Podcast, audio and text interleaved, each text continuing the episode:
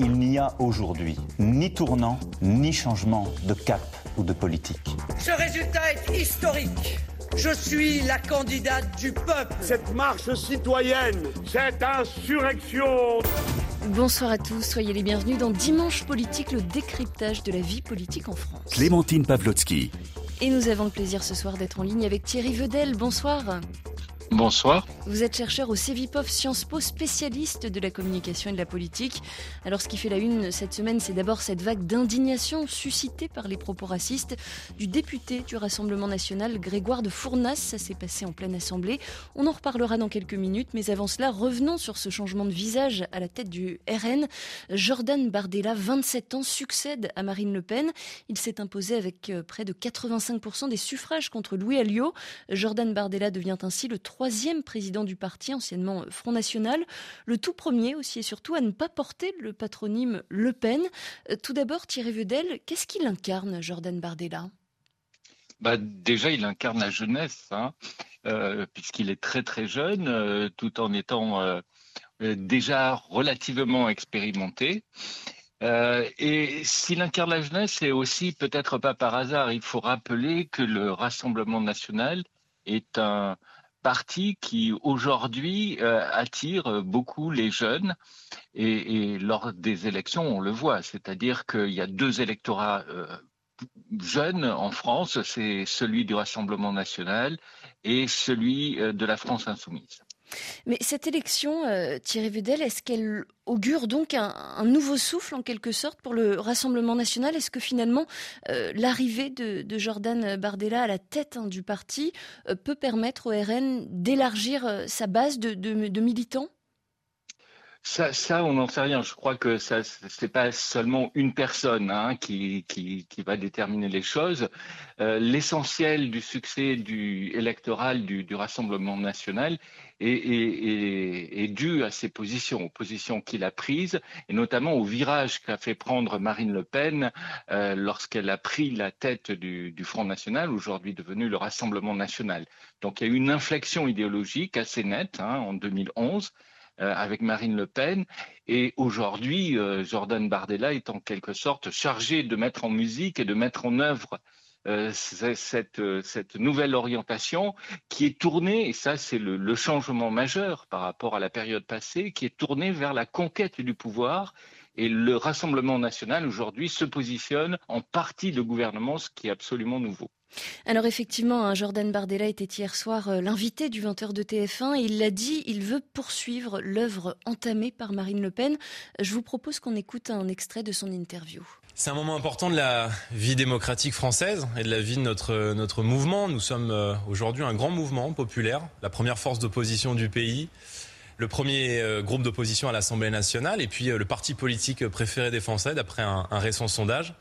Ma mission, ça va être de poursuivre euh, l'œuvre euh, qu'a entamée Marine Le Pen et de conduire le Rassemblement national euh, au pouvoir et surtout de le préparer à exercer les responsabilités parce que nous avons la conviction au plus profond de nous-mêmes que nous allons sans doute succéder à Emmanuel Macron et que nous devons être prêts à cela. Alors on le comprend bien euh, à travers ce son, et vous le disiez hein, à l'instant euh, Thierry Vedel, Jordan Bardella, il cherche hein, aujourd'hui à véritablement, euh, en tout cas dans son discours, s'inscrire dans les pas de Marine Le Pen, mais en même temps on parle souvent de ses liens avec ceux qu'on appelle les identitaires, on, dit aussi, on, a vu hein, qu'il avait une certaine indulgence envers ceux qui avaient pu quitter justement le Rassemblement national pour rejoindre Éric Zemmour, de quoi finalement est-il l'héritier? Absolument. Hein. Et, il faut souligner aussi la façon dont il a désigné les membres du bureau exécutif du Rassemblement national. Il a écarté certaines personnalités, certains cadres historiques et notamment des élus, des maires, notamment euh, euh, Steve euh, euh Briot. Excusez-moi, je, je ne retiens plus son nom, le, le euh, voilà, Brigoire, euh, tout à fait, donc qui, qui, qui, qui s'en est euh, indigné. Et, et, et, et, Louis Alliot également a été un petit peu écarté. donc, à la fois, il, il est chargé de, de, mettre en œuvre les orientations définies par Marine Le Pen, et comme vous le soulignez, on le sent aussi sensible par son histoire, par son parcours personnel, à certaines thèses qui sont plus identitaires et peut-être pas en harmonie avec, avec ce que propose aujourd'hui Marine Le Pen dans le, dans le, dans le Front National. Et donc, il, il va, y avoir, il va être un petit peu, si vous voulez, euh, sur le fil, hein, sur ce point-là, et observer. Et il faut retenir quand même quelque chose dans l'histoire du Front National auparavant et aujourd'hui du Rassemblement National. C'est que les leaders qui sont mis en place euh, par les Le Pen, par la famille Le Pen, ben, ils ont souvent, ils sont souvent un siège éjectable. Et dès qu'ils prennent un peu trop d'importance dans la vie politique ou dès qu'ils veulent mener une politique autonome ou une stratégie autonome, ils sont écartés. Ça a été le cas dans le passé de Bruno Maigret, rappelons-nous, hein, qui a été écarté euh, assez violemment, puis ensuite Florian euh, Philippot, qui a connu le même sort. Et alors très concrètement, euh, quelle place, hein, ça c'est la question qu'on peut se poser, mais quelle place maintenant pour euh, Marine Le Pen? Quel rôle est-ce qu'elle va euh, continuer à jouer? Est-ce qu'elle va finalement continuer à tirer les ficelles dans l'ombre? On imagine qu'elle va quand même rester très présente à la fois dans les médias et sur le terrain. tout à fait, et je crois que bon, c'est elle qui a décidé de ne pas se représenter. Si elle l'avait décidé, évidemment, très probablement, elle aurait été euh, élue à la tête du Rassemblement national. Donc c'est une décision personnelle et probablement l'idée qu'elle se fait, c'est de tout jouer sur la prochaine élection présidentielle et en quelque sorte de s'émanciper un petit peu, de, s'écarter un petit peu du Rassemblement national pour apparaître comme une personnalité encore plus rassembleuse. Hein. Je crois que c'est ça sa stratégie. Mais évidemment, elle va intervenir euh, dans, la vie politique, mais peut-être moins dans l'actualité quotidienne, dans les, si vous voulez, dans la vie, ce qu'on appelle la vie politicienne, pour apparaître comme quelqu'un qui donne des grands caps, des grandes orientations, des grands principes. Et de cette façon, nourrir en quelque sorte sa dimension présidentielle.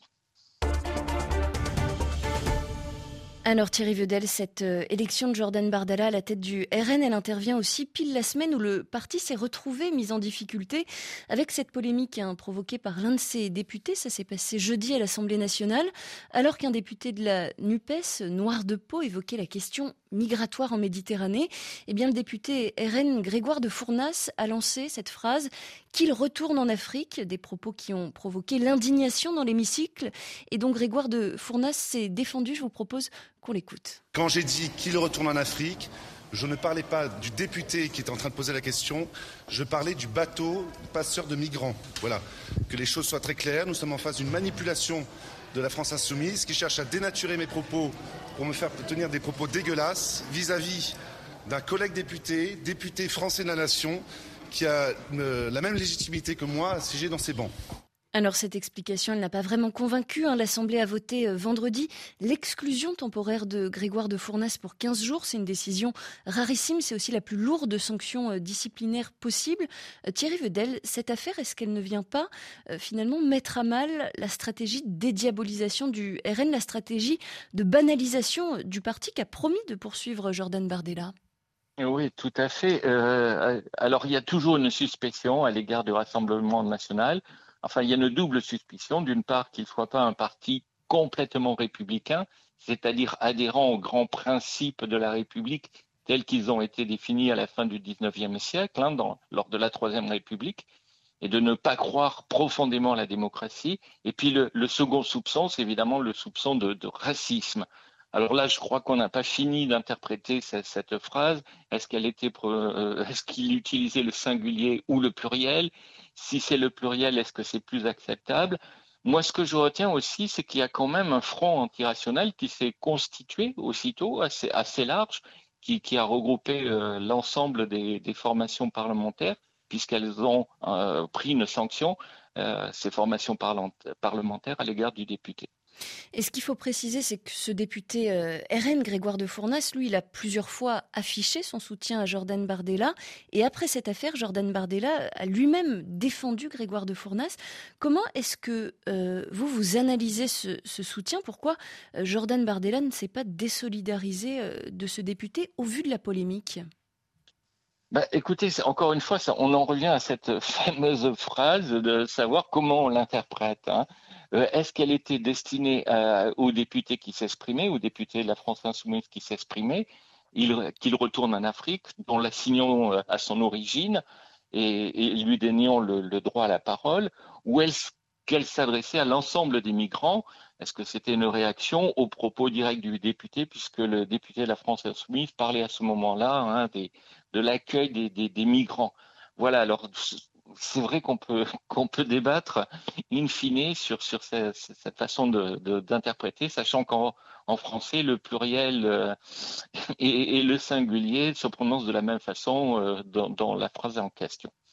Effectivement, on n'aura peut-être euh, jamais le fin mot. Merci beaucoup Thierry Vedel pour votre regard et votre analyse sur cette actualité politique de la semaine en France. Je rappelle que vous êtes chercheur au Civipof Sciences Po, spécialiste de la communication et de la politique.